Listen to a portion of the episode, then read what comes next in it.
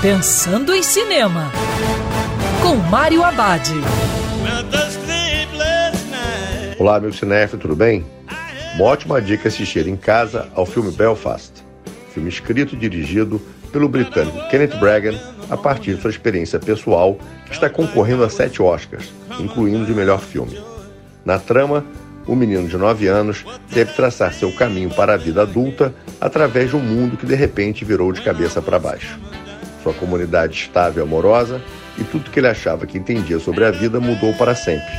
Mas a alegria, o riso, a música e a magia formativa dos filmes permanecem. Belfast é uma história sobre amadurecimento. A beleza do filme está na maneira que Kenneth Branagh enquadra com a câmera a vida cotidiana e as conexões familiares do protagonista, que lembra o espectador de sua própria infância. Esse vínculo atrai o público para sua história. É um belo filme em que o humor alivia os momentos difíceis. E lembrando que o cinema também pode ser no sofá de casa. Quer ouvir essa coluna novamente? É só procurar nas plataformas de streaming de áudio. Conheça mais dos podcasts da Band News FM Rio.